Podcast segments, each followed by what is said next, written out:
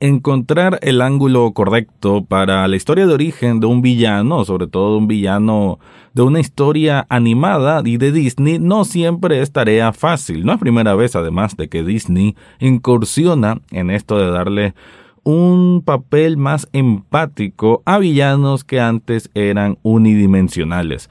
Ese es el reto de Cruella, que es una película que se estrenó hace poco a través de la plataforma Disney Plus y también a través del cine, y que, aunque tiene una crítica más positiva que negativa, me parece que a algunas personas no les gusta solo porque sale un poco del molde, cuando en realidad es una muy buena intención y el resultado es efectivo y entretenido. De eso voy a estar hablando en este episodio. Análisis cinéfilo y seriéfilo de la actualidad. Esto y más en el podcast Echados Viendo Tele. Esta es una producción desde Nicaragua de Rafael Lechado.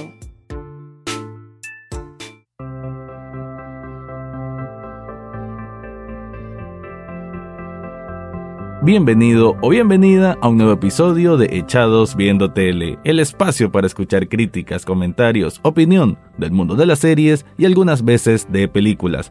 Me quedo con el segundo apartado para hablar de Cruella, esta película que no esperaba demasiado, pero que no me decepcionó prácticamente en nada. Si acaso uno que otro detalle, pero una película que, aunque otros digan que no es redonda, para mí sí lo es, porque valiéndose como una historia propia, olvidando cuál es su procedencia de la historia original de, la película animada de Disney o la live action que hubo en los 90 con Glenn Close, separando todo eso, como que no existe todo eso, que bueno, para mí yo casi ni recuerdo tampoco ninguna de esas dos películas, no son memorables, no creo que es algo como que, ah, arruinaron un clásico, pues porque tampoco pero esta historia me parece bien contada, me parece bien actuada por sus dos grandes protagonistas, las dos Emma, y que se vuelve una aventura que no es melodramática, no quiere explotar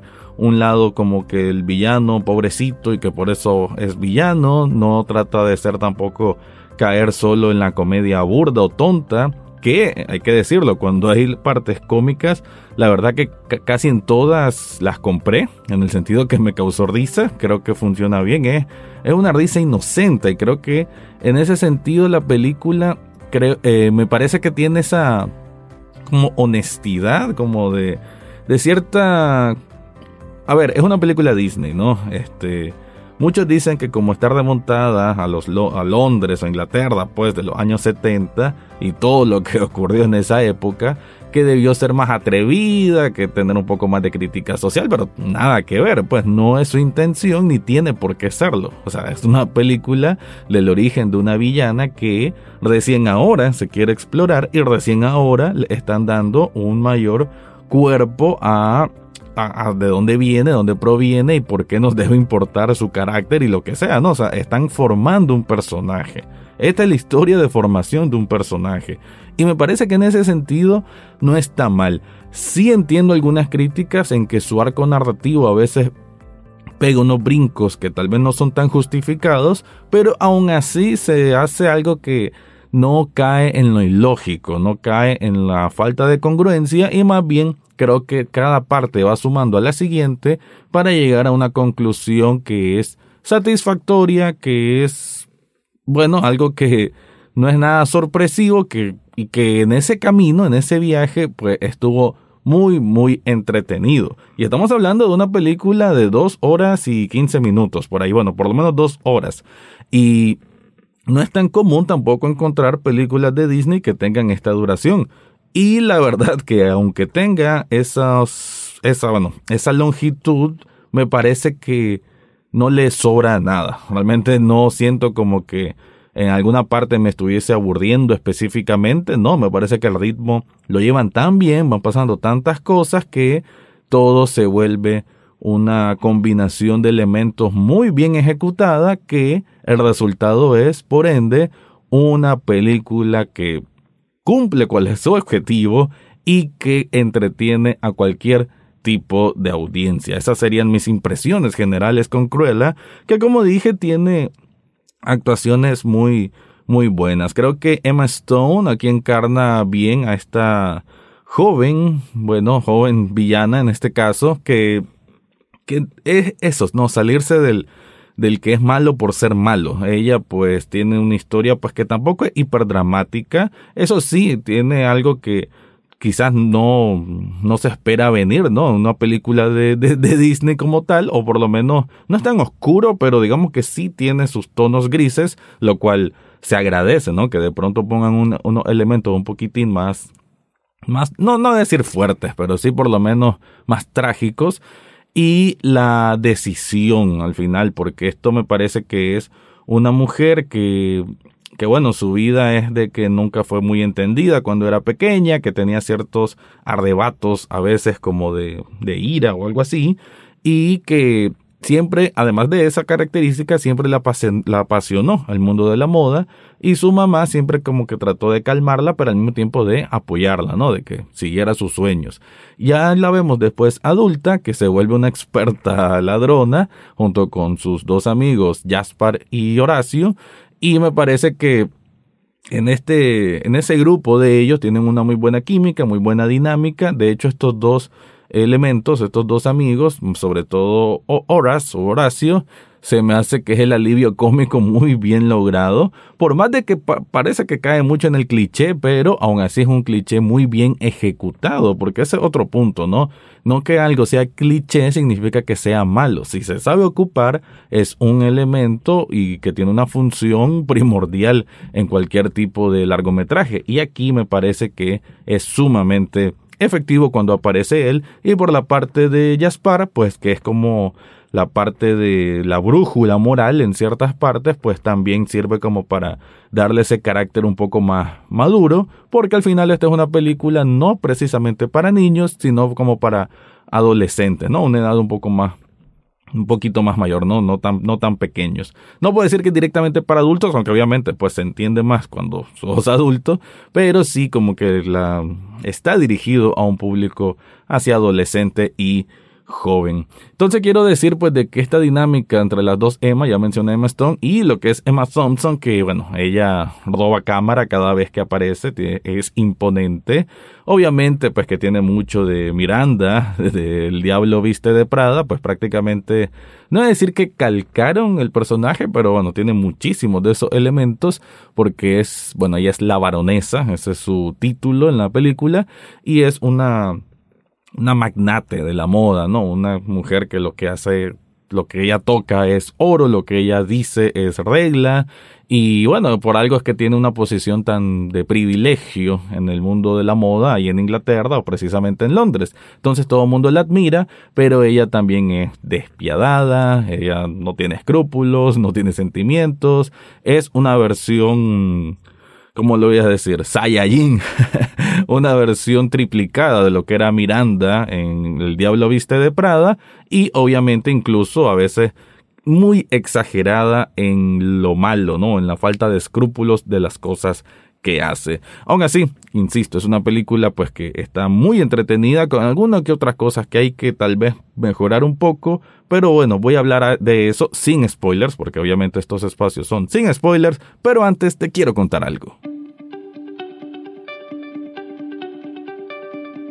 ¿Estás buscando una camiseta, un termo, un cojín, un hoodie o cualquier tipo de artículo con un diseño personalizado? Yo te recomiendo Sublishop Nicaragua. Esta tienda de sublimación tiene una variedad de artículos y todavía una variedad más grande en diseños originales que van desde películas, van con series, van con cultura pop, cultura rock, con bandas, un montón de cosas que no te puedes imaginar, ahí la encontrás en Sublishop Nicaragua. Y si tenés una idea propia que querés plasmar en cualquier artículo, pues ellos te lo pueden hacer, te lo pueden personalizar y con una atención de primera.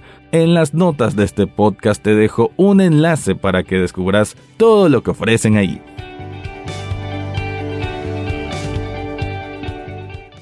Creo que entre uno de los elementos más fuertes y que es un recurso que, aunque es cierto que es un poquito tramposo, pero creo que el ángulo que buscaba el director Craig Gillespie junto con uno de los escritores que es McNamara, pues era tratar de que la película nunca cayera, que no hubiese un bache como tal. No digo bache en el sentido que escenas grandes secuencias estrafalarias, porque tiene muchas secuencias estrafalarias que, que tienen que ver con, con Cruella prácticamente compitiendo con la baronesa en quien impacta más en estos bueno, estas ceremonias de moda, digamos que hay varias ocasiones de que Cruella opaca la presencia de, de la baronesa a través de un vestido impresionante, de una entrada impresionante, que obviamente es una película que hay que no hay que pensar y cómo hizo eso.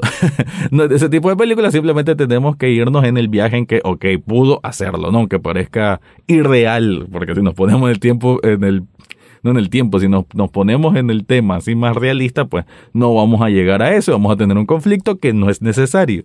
Simplemente ella en varias ocasiones encontramos que compite de esa forma. Como ven, no estoy contando mucho el, sentido del por qué lo hace, porque me parece que eso es parte de la historia como tal de la película. Solo puedo decir de que al comienzo ella es Estela, que es esta joven que conoce, ya lo mencioné, estos dos amigos, con que es ladrona, pero después dice, bueno, a mí me gusta la moda y por cosas de la vida conoce a la baronesa y por cosas de la vida, pues logra trabajar como una de sus tantas asistentes o personas que le diseñan vestidos. Y hasta que llega un punto que dice, bueno, quiero vencerla a ella, quiero ser más que ella, y ahí es la parte que estoy comentando ahora. El por qué ocurren esas cosas sí tiene una, mm, voy a decirlo como una carga emotiva o una razón, un, un porqué del personaje, del por qué pasa de un punto A a un punto B, porque esa transformación, que ha sido uno de los temas que los críticos negativos le han puesto, que sienten que esa transformación de Estela a Cruella es demasiado repentina y que no y que carece un poco de sentido. Yo no lo veo así. Yo lo veo de que simplemente ella, por una razón bastante justificada, decide ponerse esa máscara y actuar de manera como uno creería que es Cruella, ¿no? Por, por algo el nombre, que es obviamente muy, mm, como prepotente, como egocéntrica, como que después ya no le importan sus amigos, pero bueno, es ella como enfocada en esa misión de derrotar a la baronesa, entonces no me parece que sea un cambio de paradigma en el personaje, sino una decisión y un empoderamiento de esa decisión que se puede ver directamente como una obsesión. De hecho, así se así es, ¿no? Una obsesión por vencer a la baronesa, entonces es eso, no es como que cayó en una pila de ácido y cambió a ser el Joker. No es el sentido y por eso es que tampoco debe sentirse como un cambio brusco o inexistente o inexacto del por qué cambió de un de ser de una manera a ser de otra. Pero lo que quería decirte en cuanto a los recursos que ocupa esta película es la música, que es un recurso que como dije puede ser un recurso fácil, pero que es bueno, altamente efectivo y altamente adictivo. Aquí encontramos música de los Rolling Stones, de Clash, de Blondie, de un montón de exitazos de rock, de, punk, de los años 60 y 70 que lo van incorporando en la película por montones, ¿no? Hay varias secuencias en que encontrás la música y como que eso hace que nunca caigamos en ese bache que mencioné, ¿no? La película es siempre llevadera, siempre es entretenida y mucho ayuda esa enorme banda sonora que tiene que se habrán gastado un montón de dinero. Ah, como también tengo entendido que se gastó mucho dinero en lo que fue la producción desde la parte de los vestidos. Y uno, aunque no sea modista ni nada de esto, pero sí puede notar de que la, lo que es la vestimenta es, preciosa, ¿no? Es, es, impresionante, llamativa, y creo que también el haber impreso un poco de Cruella por la época que es y por ser ella una rebelde, ¿no? Como que la que está alterando el sistema, siendo el sistema aquí representado por por la déspota de la baronesa y ella siendo el, elemento rebelde, hasta si nos pusiéramos más globales, diríamos que antes hasta la baronesa es como la reina, como si fuera la casa Windsor en ese tiempo y, y, y Cruella representa el movimiento punk, o sea, hablando de historia real, pues creo que lo representan bien porque mucho de la ropa de la actitud y de la música que acompaña a Cruella en, ese, en esa aventura de competencia o de rebeldía es precisamente la esencia punk, que incluso hasta hay una parte que hay un concierto con guitarra y todo, y en efecto está sonando una canción muy icónica, muy bandera del punk. Entonces, me parece bonito, ¿no? Que hayan incorporado ese, ese tema que va muy bien con la época, muy bien con la actitud y muy bien con la caracterización del personaje en sí. Entonces, Cruella es una película que no apela directamente a los que dijeron, quiero ver cómo es Glenn Close cuando era joven por la película de los 90. Nada que ver.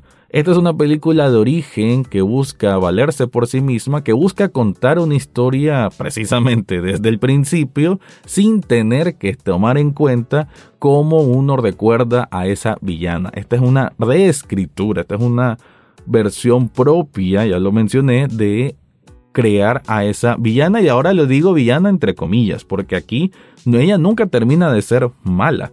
De hecho, la película creo que de forma adrede intenta de que la baronesa, ese personaje que que si vos sos de esos que, está recordando a Glenn Close o la película animada de esta mujer que quiere hacer abrigos con, con, con las pieles de perros dálmatas, pues esa persona déspota, cruel, horrible, ese monstruo, es el personaje de la baronesa. Así que creo que de forma inteligente los creadores de esta película intentan hacer eso, ¿no? De que, bueno, Cruella aquí no va a ser la que vos recordás, pero sí te dejo a Cruella en este personaje de la baronesa. Y al final de la película encontramos eso, pues una mujer que aunque tenía estos arrebatos de, ira, de...